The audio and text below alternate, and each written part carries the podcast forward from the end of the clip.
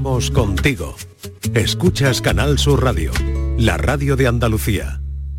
La tarde de Canal Sur Radio con Mariló Maldonado. Solamente oír tu voz, ver tu foto en blanco y negro, recorrer esa ciudad. Yo ya me muero de amor, ver la vida sin reloj y contarte saber y así besarte o esperar que salgas solo y vivir así. Yo quiero vivir así, ni siquiera sé si sientes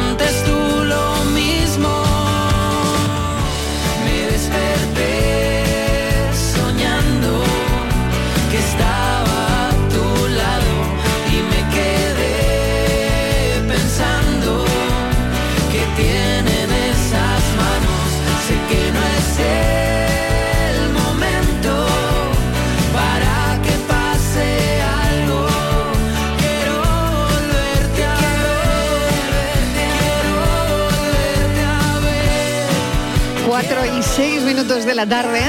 Llegamos a este momento en el que avanzamos nuestro tema de conversación, que termina casi siempre en debate, hoy eh, sobre las fotografías, en nuestro café de las 5 de la tarde. ¿Qué te inspira? ¿De qué te gusta tomar fotos? ¿Cuál es tu principal fuente de motivación para capturar esos momentos y esas escenas? Bueno, ahora sobre todo me imagino que fotos de comuniones. Estamos en esa época, el mes de mayo, es un mes donde se celebran muchas comuniones y seguro que a lo mejor tu móvil eh, tiene la comunión de tu niña o de tu niño y quieres contarnos cómo son esas fotos, ¿no? No sé si tienes algún tema o algún estilo de foto favorito o incluso como nos decía Estivaliz esta mañana en nuestra reunión de redacción, ella sabe si salimos mejor de perfil que de frente. ¿Cómo salimos mejor en las fotos, Estivaliz? A ver, Evidentemente, sobre esto. Marilo de, eh, de perfil, de frente, De perfil. nunca. ¿Nunca de frente? Nunca. O sea, De- nunca hay que ir de frente. No, en, en la foto nunca. En la foto no. Siempre En la vida sí, de en perfil, fotos no. intentando buscar el perfil bueno y bueno. disimulando tampoco un perfil muy exagerado. Eh, Esto lo he aprendido yo de un de alguien que era profesional, que no recuerdo el nombre, me perdone. Sí. Porque decía, por ejemplo, y digo, pues yo, me parece una tontería cuando lo escuché, pero cuando lo explicó dije, pues mira, tienes razón. Dice, tú estás delante de un acuario y tú ves los peces de perfil y son preciosos. Pero cuando el pez te viene de frente, con la cara, dices, qué feo es, es verdad. es verdad. Entonces, siempre Sí. de perfil, ¿vale? Si puedes utilizar filtros, ¿sabes? Yo no sé, por eso no me hago fotos, pero si sabes, mejor, utiliza filtros. ¿Para qué?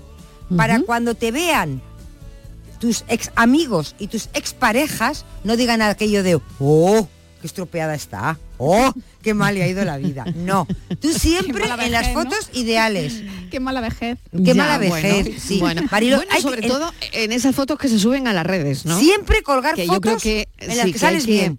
Siempre. Hoy le daremos una vuelta a eso también, ¿no? Mm, Yo creo que a los siempre. filtros le daremos una vuelta también a, a- a cuál es vuestra opinión sobre el uso de la edición de los filtros en las fotos que se suben, por ejemplo, a. Instagram, ¿no? Mm. Si pueden ser herramientas creativas que lo son, porque son muy creativas, pero que también pueden distorsionar la Claro. realidad, ¿no? Y puedo completamente. hacer un llamamiento, Exactamente. un llamamiento. Patricia, ¿qué tal? ¿Qué pasa, Mm. Un llamamiento voy a hacer a los queridísimos hijos. Sí. Os queremos muchísimo, queridos hijos. Pero por favor, cuando vuestros padres están en casa de haciendo lo que sea, dormidos en el sofá con la baba que se les cae, en la cocina de No por favor, fotitos. no se No- hacen no fotos a los padres fotitos. y las subáis a las redes para que vuestros amigos se rían, se rompan Claro. ahí el estómago riéndose. De por todas maneras, favor. fíjate cómo ha cambiado, ¿no? Esto, los jóvenes se ríen, Mariló. Sí, sí, que sí, lo sí, sí, hacen. Por favor, mejores. no. A los padres Claro. no se les Hola, saca de esa manera. Hola, ¿Qué hola, tal? hola. Bienvenida. ¿Cómo ha cambiado la forma en la que ahora mismo hacemos una foto? Yo, bueno, soy de la foto del carrete de 36, de 24 Mm. y de 12. ¿Y cómo ha cambiado la manera en la que ahora hacemos una foto a como la hacíamos hace 30 años, ¿no? Ha cambiado totalmente la forma en la que lo compartimos, la forma en la que hacemos esa foto. Eh, bueno, no sé, Claudia, ¿a ti qué te parece? Pues mira, me parece que de hecho ahora, eh, porque es verdad que con el tema de las redes hay también mucho entendido. O sea, antes Mm. necesitabas una, necesitabas un buen fotógrafo para una buena foto. Y es verdad que ahora pues hay, bueno, sigues necesitándolo, ¿no? Pero hay mucha gente que da muchos consejos, porque ahora parece que todo el mundo sabe, ¿no? Eso- ese parece que hay que recalcar. Eh, antes hablábamos de esa foto de perfil o de frente, tal y cual. Por ejemplo, los influencers dicen mucho que lo que hay que hacerse es una foto mm, no es ni, ni en perfil ni de frente, sino que tiene que ser, eh, como se llama ¿no? en la comunicación, en tres cuartos. O sea, tienes que estar como de frente un poquito, pero con el hombro con uno de los hombros hacia atrás, una Pero pierna adelante. Una, una- una Antinatural, cor- ¿eh? Exacto. contorsión. Sí, Claro. Y luego Como, como una contorsionista por un lado, Claro. la cara para otro, porque yo lo veo muy difícil eso. ¿eh? Y Luego parece la pierna que parece que las tiene dobladas, bueno, un desastre. Claro, no. Un desastre, porque tú lo intentas hacer como ellos, pero Ya. no te sale nunca. No sale igual, pero claro, el tema está en cuántas fotos han Claro. hecho ellos antes. Tú Y te a has hecho a lo partir, mejor a partir de una edad en blanco y dos. negro mejora mucho las arrugas. Sí, sí, blanco y negro con un poco de foco en la cara, ¿no? Sí, si pegas la lengua al paladar, mm, como que te quita papada, esa Ah, serie ¿sí? de Anda, cosas. mira, sí. pues eso no lo sabía yo. Sí, Anda. sonríes, y hoy vamos a dar muchos trucos de ese tipo, Hay que ¿no? poner Por lo que morritos. veo. Dicen que Mm, morderse a un ver, poco los carrillos. depende. Sí, es- ¿no? Mm. Eso decía que el otro día que la reina Ah, es verdad. Leticia Pero eso lo hace es que Mario lo leí, también lo hace. que a la reina Leticia cuando estaba con las hijas en la foto Sí. que la hemos visto estos días que Sí. Un puso así selfie, como un selfie efectivamente eh, que puso así la cara como morrito yo tanto no me fijé y que como que se mordía por dentro Yo me estoy dando los cuenta ahora que me lo estás diciendo, estoy buscando la ¿Sí? foto para ver Sí. si... pues no te, En yo fin, lo- lo no la he visto eh pero A dicen ver, que Francis, poniendo- muérdete los carrillos un A poco a ver. ver cómo queda. A ver, que no, ¿no? No, no, no, no, que, Que yo no, me lo- que para ya- nada, que que ya no. de vez en cuando Bueno. me muerdo sin darme cuenta y, Y no, y no... Cuando estoy comiendo y sí, no, sí, no, como que duele, no. ¿Tú, tú no eres de poses en fotos ni yo nada de eso? ni- no. no, no No te gusta No nada. poso, no poso. No posas, no te gustan las pero- redes, no... Pero a mí, mira, esta, esa posición de creo que se llamaba Corzo en la pintura, re- creo recordar, no estoy muy seguro. Sí, de esa posición ahí como ¿Es de verdad? tres cuartos. Sí, es corzo, es verdad. que tiene y eso lo hace lleva mucho tiempo haciendo la gente siempre lo ha hecho un poco así para que parecer más delgado o tal de, Sí. de tener medio Sí. cuerpo para un lado para otro Y para que las fotos tengan profundidad, Claro, ¿no? Que ahí, tienen que tener eso. Luego- y luego el truco que, que- que está todo bueno pues que ahora lo vemos en muchos carteles Sí. en muchísimos por la época que estamos Ah. esa sonrisa solo con la boca sin sin sin mover los ojos para que no se te marque las patitas de gallo hace solo así Ay, ¿y eso cómo con la se boca hace? solo con la boca sí Tú Ah, fíjate ya, y ya, ya, en esa en esos encuentros Anda. de presidentes de gobierno Sí, o, en la- sí. o el G7 o tal se dan la mano y si te fijas bien ves que no sonríen con los ojos solo con la boca Solo con la boca, no tenía, no me había yo dado cuenta de eso, Francis, qué bien. fíjate Pues a partir de ahora me voy a fijar. ¿Y el que se ría solo con la boca, qué? Pues no sé, pero a mí, a mí me da que pensar que es, un- está- Qué- es solo qué postureo. regular, ¿no? solo que postureo. regular nada más, que regular nada más. bueno Pues ¿has a visto, fijar. ¿has visto la foto de Bueno, la a ver. reina? No, no la encuentro. No, Ah, estoy hombre, buscando, pon, la, pero no. pon la reina Leticia pero- pero tú selfie. has- Con que sí, pongas ¿no? la reina Leticia selfie te sale. Bueno, vale, pues estoy aquí mirando, pero no, Yo no sé si he- pone lo he morritos. ¿Pone logrado. morritos? Estaba todo el mundo diciendo que A ponía ver, ¿qué, morritos. qué dice la gente? Sí, sí, Pone- se nota que... Dice que pone morritos, yo no lo Sí, sé. que- que tiene pon- que que poner Sí, que morritos. Alrededor de, de ella yo creo que han salido ya en los mentideros mucho, mm, muchas cosillas sobre cómo le gusta la foto, cómo la Sí. quiere, cómo no la quiere y tal. Bueno. no, sé. ¿No ves? Aquí lo pone. claro, pues, La reina pone morritos para salir mejor. Claro, es yo como- quitaría unas cuantas de las que hay mías por ahí que, que no me gustan nada. Y si tuviese ese poder, Pues todas las que te echo con el móvil. La, la boca ejemplo, pato. Mira, ahora, ahora, ahora es buen tema de conversación ese, Francis. Que no, pero es verdad, hay, hay fotos que, que a una no le gustan nada. Y como decía mi abuela, esta foto no te hace justicia. ahí, ahí, ahí. Cuando salías muy mal en una foto, claro, ella para decir que no estabas tan mal, pues siempre te decía, no te hace justicia. Tú La fíjate- foto no te hace justicia. fíjate- Está más guapa ¿eh? natural, ¿eh? Eso, eso, no te hace tema, justicia. tema que le ocurría a los primeros antropólogos que iban con cámaras de fotos a, los- bueno. a los sitios de- no explorados por, la- por el ser humano. Siempre y en general y en casi toda la cultura, al verse, aunque no se reconocían en la foto, cuando porque claro, verse dos dimensiones, cuando no has visto nunca foto, eso hay que educar la, la mirada, lógicamente, como la- nosotros la tenemos porque sí, ya la, la estamos acostumbrados, pero ellos pe- pensaban y se enfadaban porque creían que le estaba robando y es verdad, esa, esa cosa en una película que le está robando el alma. Había Mm. robado. Mm. Te quedas tú con una imagen de esa persona Sí. y esa persona que no ha visto nunca eso, eso, Sí. que, eso que estás haciendo tú conmigo. Sí, sí, también pasa ¿eh? en algunos países cuando eh, de otras religiones, cuando haces una foto, mm, Exacto. está fatal porque ellos dicen que efectivamente le robas el alma, ¿no? Bueno, vamos con... Ese va a ser nuestro tema de conversación de esta tarde, ¿no, Estivaliz? Sí, Las vamos a hablar. Claro, las claro. fotos, Y, ya- y, hombre, y si ya si alguien nos quiere contar qué foto tiene en el perfil del WhatsApp, si tiene una que está guapo, que está fea, si tiene una hace 20 años, dice, yo ahora tengo 50, pero el WhatsApp la que tengo es cuando tenía 26. También Bueno, me lo y la foto contar. del carnet de identidad Y también la habla- foto del habla- carnet, habla de madre ella. La mía, foto del qué carnet foto es como de como que te, te la hacen Sí, como que fueras a la cárcel. Es horrible, es como horrible. de delincuente, mala ¿no? Yo creo que a lo mejor vas a la cárcel y es mejor, no lo sé, pero Claro. que la foto es Hombre, uf, y terrible luego- la del carnet, terrible. luego- a nadie le gusta, ¿eh? Hay una cosa que, Sí. no sé, igual alguien sueña con tener una foto con alguien. ¿Con quién Ah, te mira. gustaría? Igual Ah, alguien claro. sueña, ¿no? Dice, ¿Con quién te gustaría "Pues a mí, hacerte por una foto?" ejemplo, pues me gustaría tener una foto con Zelensky, por ejemplo. Ah, mira. Mira. No, no es el caso, ¿eh? Se me ha ¿No? ocurrido. No, no, no, No, es mi tú no de Ah, vale. No, yo no me hago no, fotos con no. nadie. No, no, No, yo para no qué voy a hacer fotos con nunca. nadie. Bueno, cuatro y cuarto, vamos a la paranoia, señoras. Vamos, venga, Francis. Venga, vamos allá. Dice así. No soy cruz ni voy al hombro. No soy Espíritu Santo, pero hablo con lengua de fuego. Ay, parece qué que- más? que iba a seguir un poquito más. ¿Y qué más? Sí, Muy cortita, eh, ¿puedes es repetir? muy cortita. Ay. No soy luz ni voy al hombro. No, perdón, no soy cruz ni voy al hombro. No soy Espíritu Santo, pero hablo con lengua de fuego. Bueno, Po- Podríamos recordarnos de las películas de indios. Ay, eso es- y, eh, Ay, algo eso le llamaban del algo, saludo. ah, algo le llamaban de fuego y eso no, era es el un whisky, y no dragón. era el whisky, Ah. no era el agua de fuego. bueno. es un dragón. Buena pista, buena pista que acaba de dar Francisco Gabriel, Gómez, si ¿tú lo saben. muñequitos? ¿Qué es eso? 670 94 30 15 670 940 200 hasta ahora. Enseguida hablamos con José Antonio Marina. La paranoia de la tarde. Publicidad electoral. Yo voto por la sanidad y la educación pública, por cuidar de las personas mayores. Yo voto para que la vivienda esté a un precio asequible. Yo voto para que tengamos las mismas oportunidades. Vivamos donde vivamos. Yo voto por el campo andaluz, por el buen uso del agua, por nuestro patrimonio natural. Yo voto para defender a la gente trabajadora, a las empresas locales y a los autónomos. El 28 de mayo yo voto con Andalucía. Izquierda Unida, Podemos, Más País, Verdes Eco, Alianza Verde, Iniciativa del Pueblo Andaluz. Este es un espacio de publicidad electoral gratuita regulado por la Junta Electoral. Por incomparecencia de la candidatura a la que le correspondía la emisión a esta hora, Ciudadanos. no podemos ofrecerles la referida publicidad. Publicidad electoral.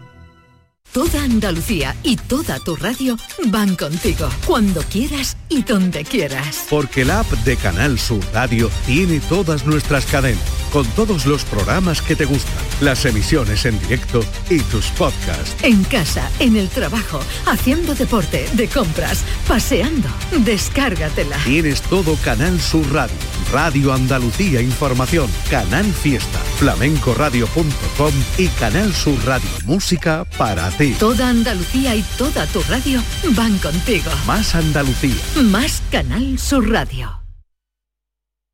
Canal Sur Sevilla, la radio de Andalucía. Los guerrilleros, tapicería y colchonería en Utrera, a precios de fábrica. Cheslong de 3 metros con asientos extraíbles, cabezales reclinables, canapé, dos puff, cojines decorativos de regalo y telas antimanchas a elegir. Antes 899 euros y ahora solo 499 euros. Sí, sí, has escuchado bien, 499 euros. Y por un euro más televisor LED de 32 pulgadas de regalo. Estamos en Utrera, carretera Carmona número 15 en Utrera, Sevilla. Entregas en 48 horas. Bienvenidos a Sacaba. Mil metros de electrodomésticos con primeras marcas. Grupos Whirlpool, Bosch y Electrolux. Frigoríficos, lavadoras, hornos, vitros. ¿Quieres más? Aires acondicionados, aspiradoras, pequeños electrodomésticos. Y financiamos en 12 o 20 meses sin intereses solo tú y Sacaba. Tu tienda de electrodomésticos en el Polígono Store en calle nivel 23. Ven a ver nuestra exposición y sus 25 años de experiencia. Sacaba. ¿Almendras, avellanas, nueces, cacahuetes, pipas, pistachos? Mmm, acabo de llegar de correr y es el momento perfecto para tomarme unos frutos secos Alfer. Saludables, 100% natural, frescos. Es el aperitivo necesario para recuperar fuerzas. Frutos secos Alfer fabrican y distribuyen todos sus productos. Cercanía que les permite llegar recién hechos y la mayor calidad. Pídelo en tu tienda habitual. Frutos secos Alfer, el picoteo más saludable. La tarde de Canal Sur Radio con Mariló Maldonado.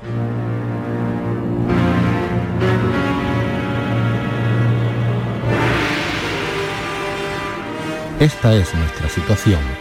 El siglo XX ha presenciado dos guerras mundiales, genocidios, trágicos desplazamientos de población, hambrunas políticamente provocadas, guerras civiles, crueldades perpetradas entre vecinos.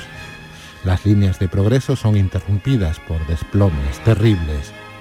Ante este repetido ciclo de creación y destrucción, surgen las preguntas de este libro. ¿Qué es lo que hay que explicar? ¿La paz o la guerra? ¿El progreso o la catástrofe? ¿La paz es una pausa en una situación bélica permanente o es la atrocidad la que es una anomalía en la búsqueda de la paz? Platón calificó la paz como un paréntesis en la actividad humana.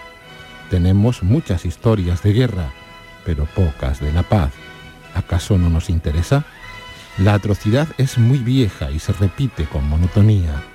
Lo que me inquieta es precisamente su permanencia recalcitrante. Los médicos nos dicen que todos tenemos en nuestro organismo virus dormidos que se activan cuando las circunstancias les son propicias. Los genetistas explican que en nuestro genoma hay genes que solo se expresan cuando el entorno lo provoca. ¿Ocurre algo parecido con la ferocidad humana? Son preguntas que dirigimos a la historia, porque solo ella puede contestarla, si es que en algún caso tienen respuesta.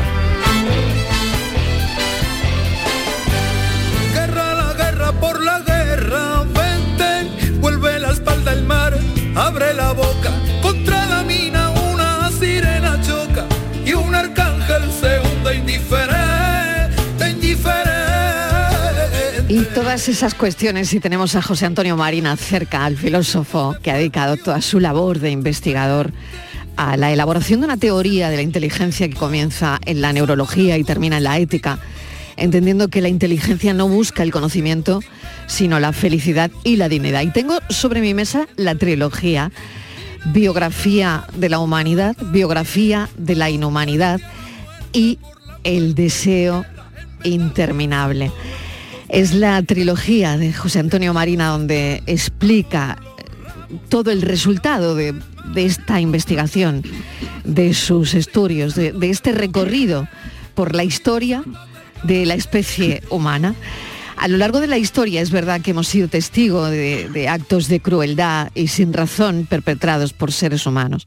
Pero me gustaría preguntarle, profesor Marina, ¿cuál cree que es la causa principal que está detrás de algunos comportamientos inhumanos? Usted que lo ha estudiado, bienvenido. Gracias por acompañarnos. Hola Mariló, encantado de estar con vosotros. Pues mira, los seres humanos somos seres contradictorios. Eh, estamos por una parte movidos por la necesidad de comunicación, la necesidad de ayuda, la necesidad de amistad, pero por otra parte eh, somos eh, agresivos y con mucha facilidad pues nos dejamos llevar por esas emociones oscuras. De manera que la historia ha sido una especie de lucha entre cuál de esas dos grandes necesidades o esos dos grandes impulsos va a vencer. Yo creo que está venciendo o están venciendo los buenos impulsos, de manera que hemos progresado éticamente en casi todas las cosas que podemos mover. Lo terrible, que es lo que yo he contado en uno de estos libros, que también mm, han leído un, un texto tus compañeros, mm. es que a pesar, de ese, a pesar de ese progreso, de repente hay una especie de colapsos en que dejamos paso a atrocidad, en que, en que hay un movimiento de descivilización, volvemos a la selva originaria. Y lo que me ha interesado ver es ¿Por qué pasa eso? ¿No podríamos descubrir los mecanismos que nos llevan a la atrocidad para poder frenarlos? Exacto, porque mm, podemos encontrar eh, numerosos ejemplos a lo largo de la historia de atrocidades y genocidios, por ejemplo, ¿no? Em, ¿Usted cree que son problemas que persistirán por siempre en nuestra sociedad, que de alguna manera la crueldad y la insensibilidad humana ha disminuido o ha evolucionado a lo largo del tiempo? Pues en general ha disminuido, pero de repente emergen esa especie de, virus dormidos que han, leído tus compañeros y vuelven a activarse. Y por eso lo que necesitamos es conoce- conocer ese mecanismo. Es decir, el mecanismo siempre viene eh, por, con el mismo proceso. El, enemigo ah, eh, pues nos produce un sentimiento de agresividad, pero después nos produce un sentimiento de insensibilidad, es decir, quitamos al enemigo todas las características hu- humanas, le deshumanizamos y al deshumanizarle pues dejamos de tener compasión por él. Eh, ten, en- ten en cuenta, Mariló, que una de, los, de las emociones que caracterizan al ser humano, porque son exclusivas nuestras, es la compasión. La compasión es el sentirnos afectados por el dolor de otras personas. En este proceso hacia la atrocidad, lo primero que se pierde es la compasión. Y eso lo vemos, por ejemplo, cuando hablamos del bullying en, los, colegios, el niño, el adolescente que, que hace sufrir a otra persona es que ha perdido la compasión por él. Eh, no le importa nada su sufrimiento y entonces llega incluso a disfrutar con su sufrimiento. Este mecanismo es el que debemos conocer para desactivarlo. Qué interesante el ejemplo que, que acaba de poner el profesor Marina. Bueno, estamos charlando con José Antonio Marina. Qué ejemplo tan bueno para, para la pregunta que tenía que hacerle a continuación, que es cómo cree que la educación, la conciencia social, el progreso moral, incluso, ¿no? Pueden contribuir de alguna forma a combatir la insensibilidad en la sociedad. Y ahora iremos, si le parece, a la polarización. Pero, eh, ¿cómo, ¿cómo podemos contribuir a ello, no? De alguna si, Bueno, si sí, se puede, bueno, si se sí. puede. Sí, sí, sí, se puede. Se puede, se debe, es decir, los seres humanos a partir de la ilustración se sintieron mucho más sensibles hacia, por ejemplo, las penas eh, físicas, es decir, los tormentos. En España la tortura como procedimiento judicial estuvo admitida hasta 1812, es decir, hasta ayer se puede decir. Eh, y había los espectáculos de las ejecuciones, pues eran públicos, eran como una especie de fiesta. Yo he contado el caso de una ciudad mm, holandesa, eh, perdón, eh, belga, que no tenía un, eh, un reo a quien ajusticiar el día de la fiesta y entonces compran a un pueblo de al lado un reo para poder ajusticiar durante la fiesta. De manera que es que la- esa especie de insensibilidad afortunadamente eh, ha ido des- desapareciendo. Y solo suele aparecer, aparte de casos, eh, de casos patológicos, que esos me interesan menos porque son patológicos. No, lo que me interesa es cómo personas normales, de repente, en una situación determinada, pueden desarrollar esa especie de insensibilidad total. Es decir, el problema, de, el problema de lo que pasó en Alemania en los años 30 no es que de repente todos se volvieran locos, es que personas normales, que eran funcionarios, que eran padres de familia, que eran profesores, de repente sufrió una especie de, de- de- de cruce de hilos, mm, emergió una pasión destructora y acabaron matando 5 millones de judíos. Dice, pero bueno, ¿qué les pasó? ¿Pero qué les pasó? Y eso, sin duda alguna, la educación puede y debe intentar preverlo. Eh, nosotros nos hemos tomado muy a la ligera el que no había que educar en la compasión, incluso que la compasión era un sentimiento un poco humillante eh, que debíamos dejar de lado. No, no, la, la- compasión es lo que nos permite acercarnos al dolor de los demás e intentar, e intentar mm, evitarlo. Y, y hay una cosa que sí, me ha que sí me he preocupado en el último libro de explicar, que es que cuando los seres humanos buscan realmente su felicidad de una manera sensata, acaban intentando crear una sociedad lo más justa posible, porque esa sociedad es la que protege su búsqueda de la felicidad. Eh, En este momento, en Ucrania, en Ucrania no puede ser nadie feliz. ¿Por qué? Porque se ha perdido lo que los ilustrados llamaban la pública felicidad, es decir, aquella situación en que yo puedo vivir pues eh, protegido porque se respetan mis derechos, porque hay conductas y políticas de ayudas, porque la violencia está controlada. Cuando todo eso desaparece, nadie puede sentirse feliz porque va a estar muerto de miedo, muerto de eh, absolutamente con una conciencia de la vulnerabilidad terrible. Por eso hay que decir, ¿tú quieres ser feliz? Sí, pues mira, tienes que seguir estas normas éticas que aunque te parezca que están limitando tu libertad, lo que están haciendo es precisamente lo contrario, abriendo el campo de juego para que tú puedas tener más probabilidades de ser feliz. Profesor Marina, qué interesante esto que cuenta, porque a mí me viene a mente, mm, bueno, pues la figura de Putin, ¿no? Mm, Él ha decidido la guerra de Ucrania. Él lo ha movido todo, ¿no? Movido por, por, por el deseo, un único deseo de ejercer poder, ¿no? Y, y de proteger desde su punto de vista, ¿no? Mm, La grandeza de Rusia, mm, mm, vengarse de quien se tenga que vengar, en fin. Quiero decir que el deseo está también ahí, de alguna forma, ¿no? Sí, sí. Eh, mira, Marilo, eh, lo que yo he intentado con estos libros, yo no, yo no soy, no soy historiador, y sin embargo, en estos últimos años me he dedicado a la historia, pero vista con un prisma distinto, es decir, con la idea de diseñar, digamos, una nueva ciencia a la que llamo psicohistoria, que parte de una idea muy elemental. Eh, La historia es la agregación de los hechos humanos y los seres humanos actuamos por deseos, por expectativas, por miedos, es decir, por componentes emocionales. Si yo quiero comprender la historia, tengo que dirigirme mm, a, a analizarla con todo las- lo que la psicología me enseña acerca de los comportamientos humanos. De manera que la psicohistoria es esto. Vamos, vamos a interpretar la historia atendiendo a toda la urdimbre pasional, pasional que hay por debajo, porque si no, no vamos a entender nada de lo que pasa. Por ejemplo, la guerra de Ucrania. La guerra de Ucrania está movida por pasiones muy profundas, en un caso concreto con este Putin, pero también eh, no hay ningún dictador que, funcione aislado en una soledad completa. Tiene, en primer lugar, que haberse rodeado de un grupo de fieles y de cómplices y después haber tenido una posibilidad de, pene- de- de- de penetrar con ciertas ideas y sentimientos en un tipo en, en una ciudadanía más grande de manera que hay al final hay mucha gente que es colaboradora de los deseos de un tirano que es eh, Putin que está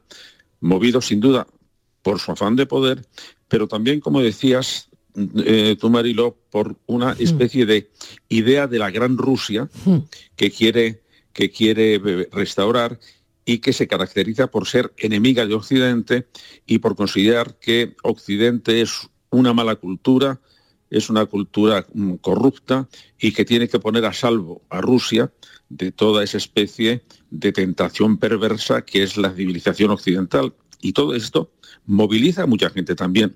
Concretamente, el, el patriarca Kirill, que es el jefe de la Iglesia rusa, que tiene muchísimo poder en Rusia, eh, pues está del lado de Putin.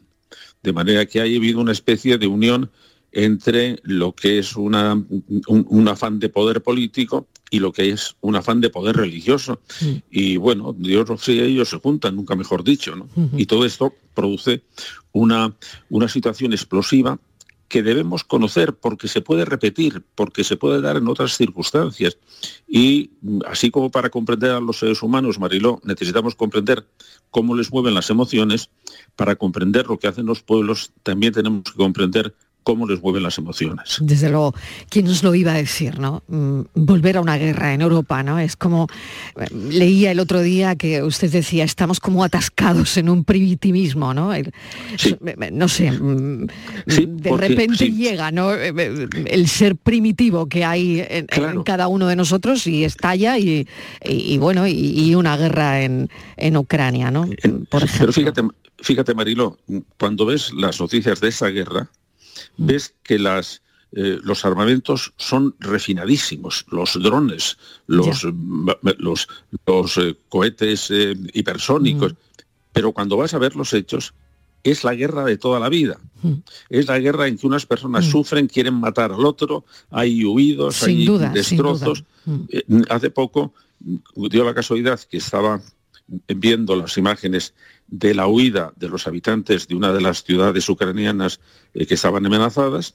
Inmediatamente después salieron unas, unas imágenes de cuando la guerra civil española, de la gran espanta que es de la gente que huía de Málaga. Sí, Dices, bueno, eran diferentes La los trajes, la eran diferentes Mm.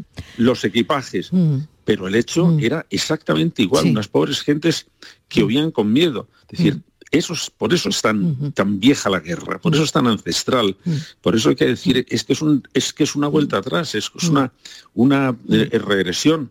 Y darnos cuenta de que muchas veces da la impresión de que la civilización es solamente un barniz y que si escarbamos un poquito nos vamos a encontrar a un ser muy primitivo que va a intentar resolver las cosas por la, por la fuerza. Y eso tenemos que controlarlo mediante la educación, es decir, que vayan profundizando en el corazón de cada uno de nosotros esas, esas, eh, eh, esas nuevas virtudes de la, de la humanidad, de la compasión, de la ayuda, de la justicia, de que es en último término una sensata búsqueda de la felicidad. Y por último, profesor Marina, ya le digo que tengo delante esta, eh, esta trilogía y cuando avanzaba la entrevista que charlaríamos a las 3 de la tarde cuando empezaba el programa, le decía a los oyentes que le iba a preguntar si cree, bueno, hoy todos los titulares, no paramos de hablar de ello, usted sigue la actualidad, ¿usted cree que somos un país racista? Mm, Creo que, creo que culturalmente no somos racistas, pero que como todos los países podemos convertirnos en racistas. Mm, Por lo mismo, el, el- el miedo al, al extraño o el miedo al desconocido está muy profundamente enraizado en todas las, en, todas las personas. Y entonces, si el entorno no lo favorece, entonces queda amortiguado. Pero si el entorno lo favorece, vamos a ver cómo eh, emerge. Por eso hay que tener tantas precauciones, porque los seres humanos somos seres magníficos, pero peligrosos. Y nosotros tenemos una historia también de, de- racismo. Nosotros expulsamos a los judíos, nosotros expulsamos a los moriscos. Nosotros hasta 1880 tuvimos esclavos en Cuba. De manera que no podemos ponernos tampoco muchas medallas diciendo nosotros somos purísimos. No, nosotros en este momento hemos, nosotros hemos tenido muchísimas prevenciones contra los gitanos, es decir, que hemos sido muy racistas, de manera que debemos ser humildes y decir, en este momento no vivimos en una cultura racista como ha sido la de Estados Unidos, sin duda alguna, pero mucho cuidado que los sentimientos racistas pueden emerger con más facilidad de lo que nosotros creemos. Pues hay que recordar eso precisamente, ¿no? Que el racismo es un tema sensible, que es un tema complejo y que es importante escuchar a voces autorizadas dando opiniones al respecto. José Antonio Marina, mil gracias por habernos atendido. Recomiendo muy mucho esta trilogía donde recorre la historia de la especie humana. Mm, Y, y bueno, yo, yo creo que sería fundamental tenerla en la biblioteca. Gracias, un saludo enorme y un abrazo. Marilo, muchísimas gracias. Un, un beso muy fuerte.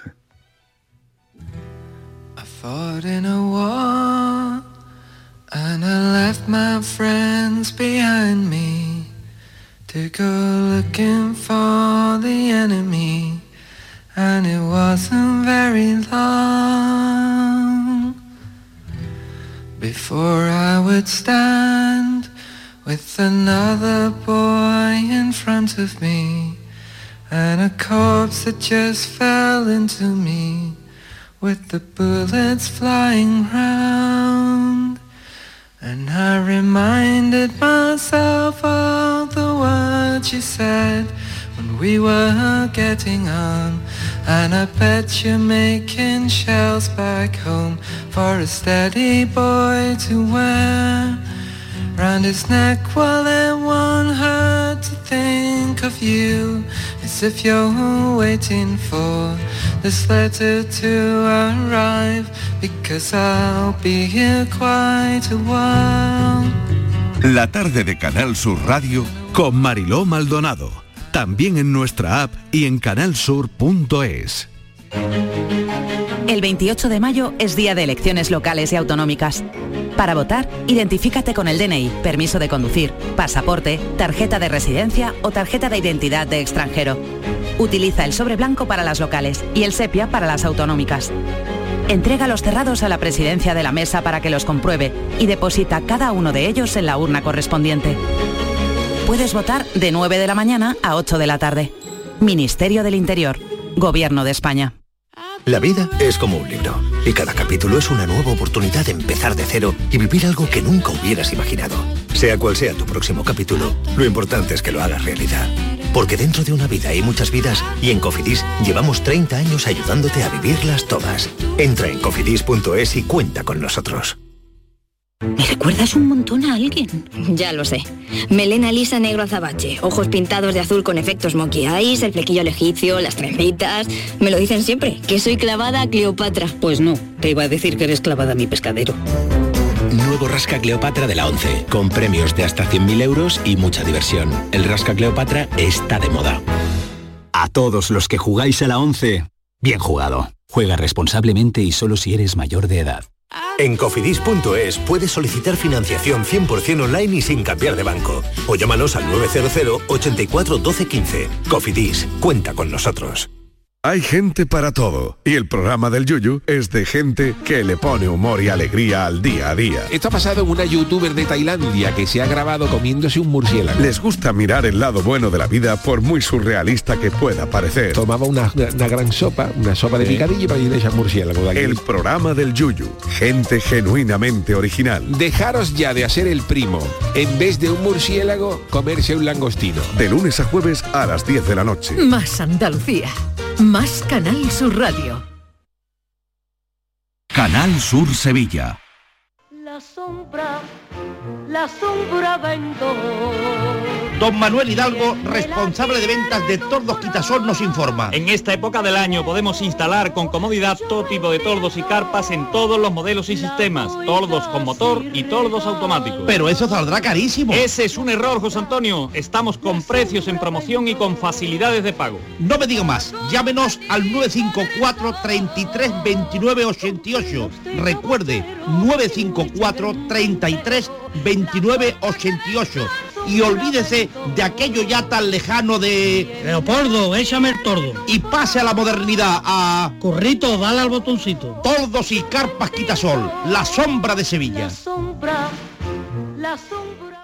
Almendras, avellanas, nueces, cacahuetes, pipas, pistachos. Mmm, acabo de llegar de correr y es el momento perfecto para tomarme unos frutos secos Alfer. Saludables, 100% natural, frescos. Es el aperitivo necesario para recuperar fuerzas. Frutos secos Alfer fabrican y distribuyen todos sus productos. Cercanía que les permite llegar recién hechos y la mayor calidad. Pídelo en tu tienda habitual. Frutos secos Alfer, el picoteo más saludable. El verano está a la vuelta de la esquina. Es hora de retomar tu rutina de entrenamiento. Ponte en forma para el verano con Basic Fit. Empieza con 5 semanas gratis y una mochila. Basic Fit. Go for it. La tarde de Canal Sur Radio con Mariló Maldonado. Bajo sospecha, con Patricia Torres.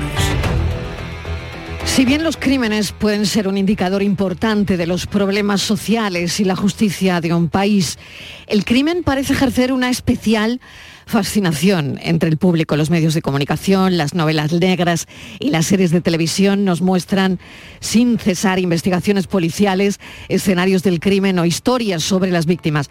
Hoy queremos presentar Diario de un agente homicidios del prestigioso investigador y perfilador criminal especializado en muertes violentas, Óscar Tarruella. Pero nos preguntamos, Patricia, ¿qué se necesita para ser un buen investigador?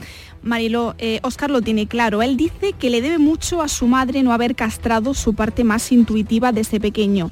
Esa parte, más sus conocimientos y estudios policiales, han proporcionado a esta gente las herramientas perfectas para luchar contra el crimen. En Diario de un agente de homicidios, Oscar relata 13 casos que han marcado su carrera profesional y comparte sin filtros el día a día de una profesión para la que Oscar estaba predestinado. Por lo que se refiere al mal, socialmente no suele haber un término medio. O bien se cree en él, o bien se tiende a justificarlo, a buscarle un motivo, una explicación. Incluso hay cierta tendencia a la victimización del autor o autora.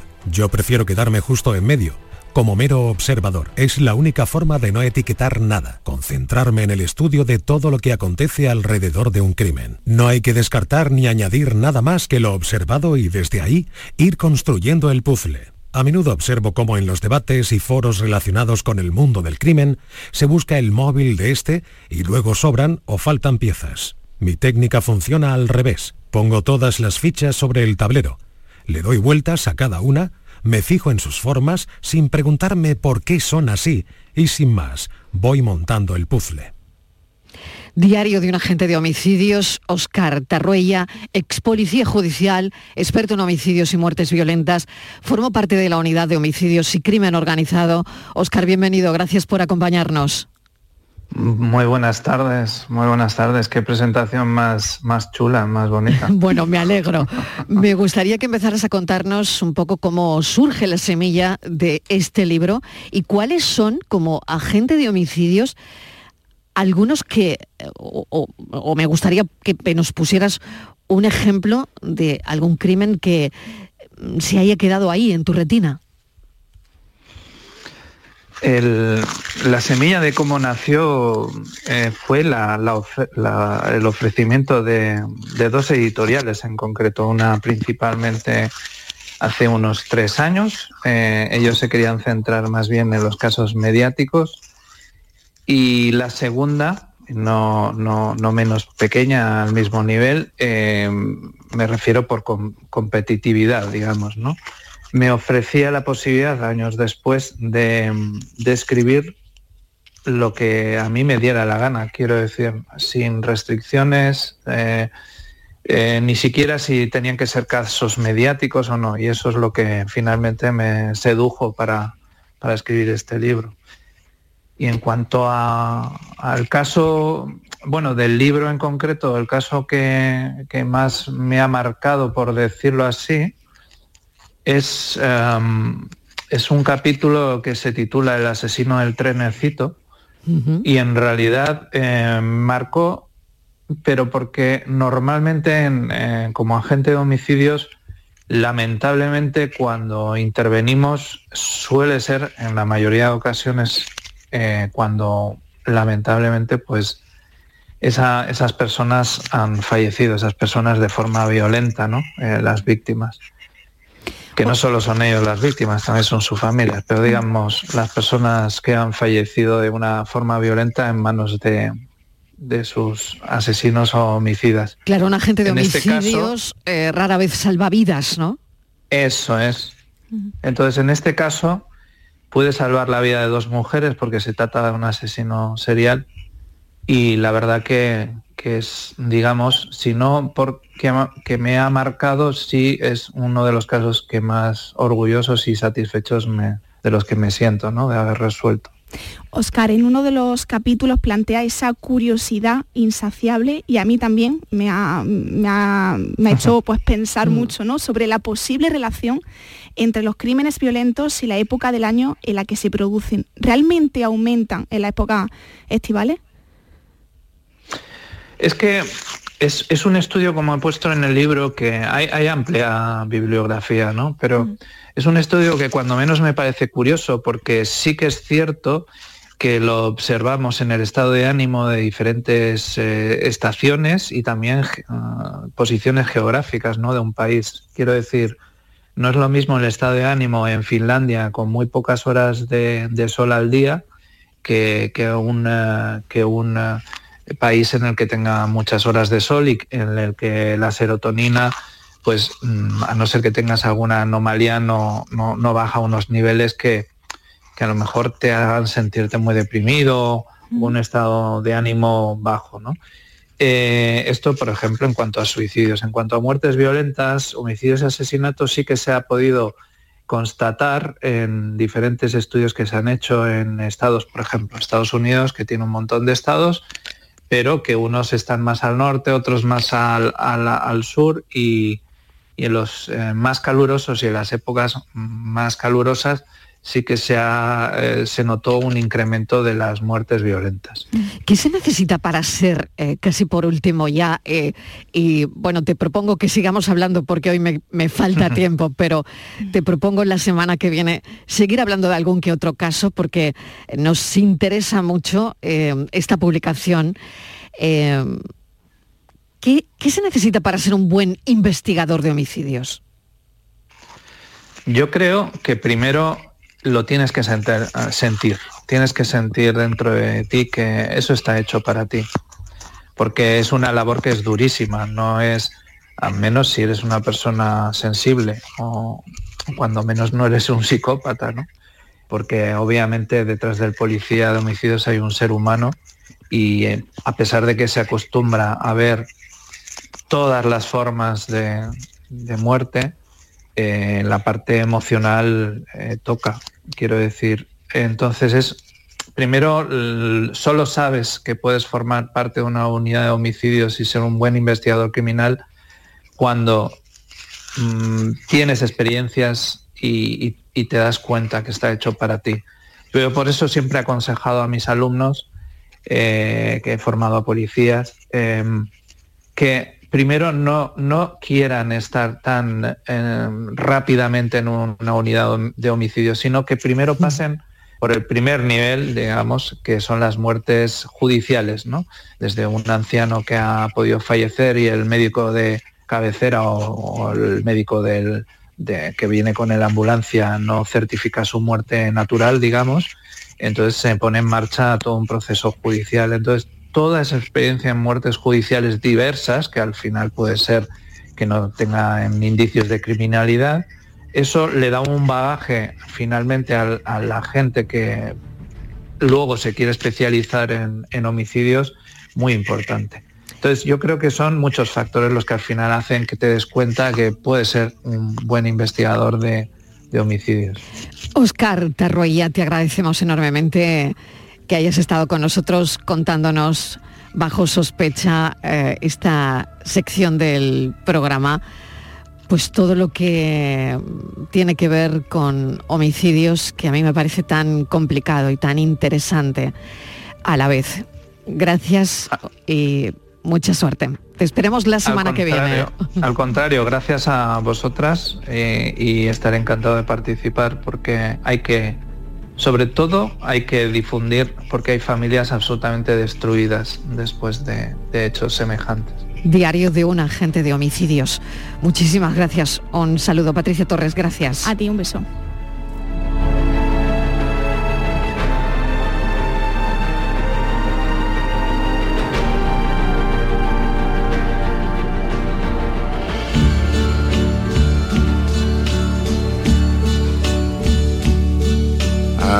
Now the end is near, and so I face the final curtain. Cambiamos radicalmente de asunto. Ocho minutos y llegamos a las cinco de la tarde. Ya está con nosotros Luis García Gil y a quien escuchan es Luis. A la voz, Fran Sinatra. Buenas tardes, Mariló. Bueno, cambiamos radicalmente de asunto según lo mire, porque a Sinatra hay quien lo relacionó con el crimen organizado, ah, con lo cual... Es verdad. Sí, con la mafia y demás, pero bueno. Sí, Como que era el em, cantante de mm, ese tipo de, ¿no? de bueno, es un artista algo más, no lo sé. eterno, mítico, con una vida muy mm. agitada. Recomiendo un libro de, Pete Hamill, Porque importa Sinatra, maravilloso. También del querido compañero, además de la casa, Paco Reyero, ¿no? que investigó mucho sobre eh, él, es verdad. a Sinatra en su relación con España, un tanto tormentosa la relación que tuvo con, nuestro país en tiempos de, Franco. Bueno, Sinatra es un artista eterno. Estamos escuchando My Way, que es la canción que mejor lo define. Y fíjate que es un himno concebido para Sinatra en el año 1969. Bueno, más bien, más que concebido, es un himno que le entrega Polanca, porque Polanca escuchó una canción francesa de Claude François en un viaje que hizo por, por el país galo, y esa canción no le gustó nada la letra, pero sí le gustó mucho la música, la melodía. Y esa melodía de Claude François fue, bueno, Claude François realmente escribe la letra, esa melodía fue la que Sinatra inmortalizó en el My Way, ¿no? que es una canción absolutamente determinante y toda una declaración y manifiesto de, principios del, del, cante- del, del artista norteamericano.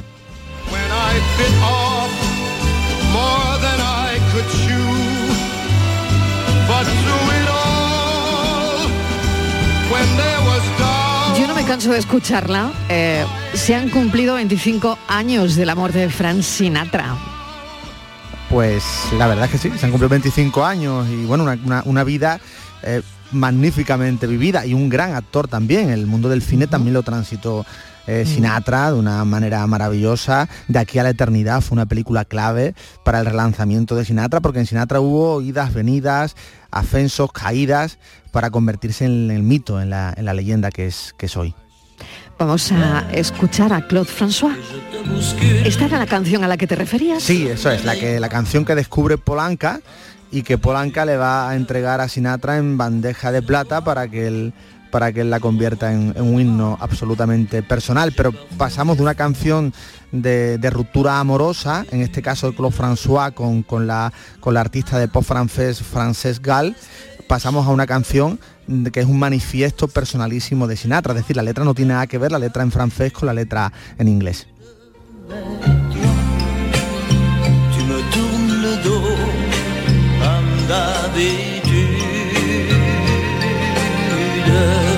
O sea que no dice a mi manera.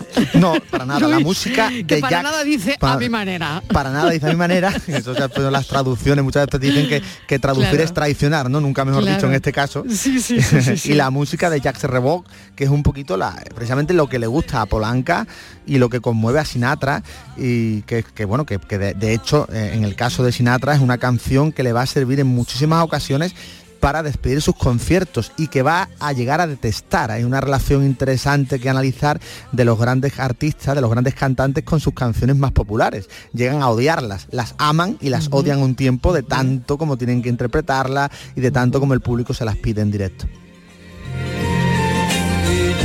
Oye, y le pasaría lo mismo a Gloria Lasso porque a ella también se la pedían.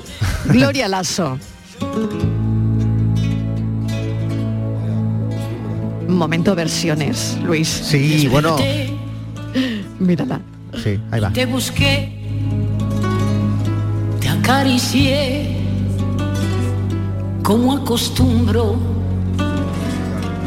Y tú, sin volver a mirar, ni siquiera hablar. Dándole su impronta y su personalidad. Claro, en este caso también va por el por el lado, eh, digamos, de, de amoroso eh, la canción, ¿no? no digamos que la, la- la graba, si no me equivoco, antes que la inmortalice Sinatra. Por tanto, la, la- la referencia de Gloria Lasso tiene más que ver con la versión de Claude François que con la de, que con la de Sinatra.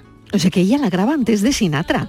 Bueno, cada día me entero de cosas en este programa y en esta sección, la verdad. Bueno, alucinante. ¿Y qué me dices de esta versión? Bueno, nada que ver.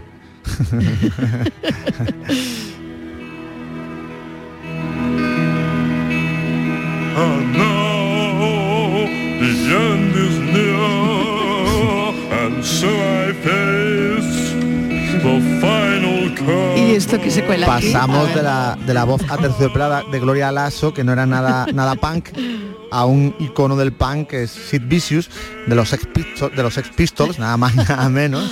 Así que imagínate, Pero ¿no? que El, también el la cambio. cantó, ¿eh? Que claro, la son las, las muchas maneras de no de ponerse un sombrero, que podría ser, sino de, de- de ponerse a My Way, ¿no? De, de- Mm. de cantar My Way.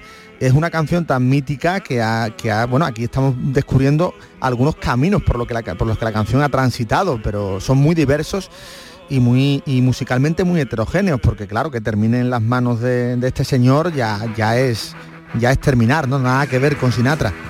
Fíjate, fíjate, mira, mira, mira. Así acabamos la sección Luis García Gil. Las Mil grandes gracias. canciones entran en todos los registros. Bueno, un besito, Mariló. Un beso, mil Adiós, gracias. adiós, un abrazo. adiós. Fran Sinatra y todas sus versiones. Enrique Jesús Moreno, ¿qué tal? Bienvenido. Hola, pues eh, muchas gracias, eh, Mariló. Pues mira, vamos a hablar del dolor porque hay eh, siempre novedades en este campo y mañana empiezan las sesiones del Congreso Nacional de la Sociedad Española del Dolor. Y entonces hemos querido eh, compartir con nuestros oyentes las experiencias, las novedades, eh, mm, sobre todo con dos profesionales de nuestra tierra que trabajan a diario con el dolor. Por una parte, y ahí en el Hospital Regional de Málaga, el doctor Mariano Fernández y el doctor Pablo Casado, el primero directamente en la unidad del dolor, el segundo especialista en rehabilitación, donde también el dolor, como sabes, juega un papel fundamental. Y además, para asomarnos un poco al horizonte de, de la medicina contra el dolor, hemos convocado a la doctora María Madariaga Muñoz, que es presidenta eh, de la Sociedad Española del Dolor. Vamos a hablar del dolor, vamos a recibir las llamadas de nuestros oyentes y vamos a intentar pues bueno, acercarnos eh, eh, a esta problemática presente, continua y que no queremos para nada olvidar en este programa. Nunca. Nunca. Bueno, pues ya sabemos que hoy todo sobre el dolor, los avances en los tratamientos en el programa Por tu Salud. Todo lo Enrique, posible sobre el Todo dolor. lo posible, todo lo, todo lo que es posible a día de hoy, claro que sí. Y todas las investigaciones que se llevan a cabo. Sí, novedades Pues, y trabajo continuo las- y constante de profesionales Eso en es. nuestro hospital en Mariló. Así 6 y 5 de la tarde. Eso Gracias, un Muy beso. bien, un beso. Hasta ahora, adiós.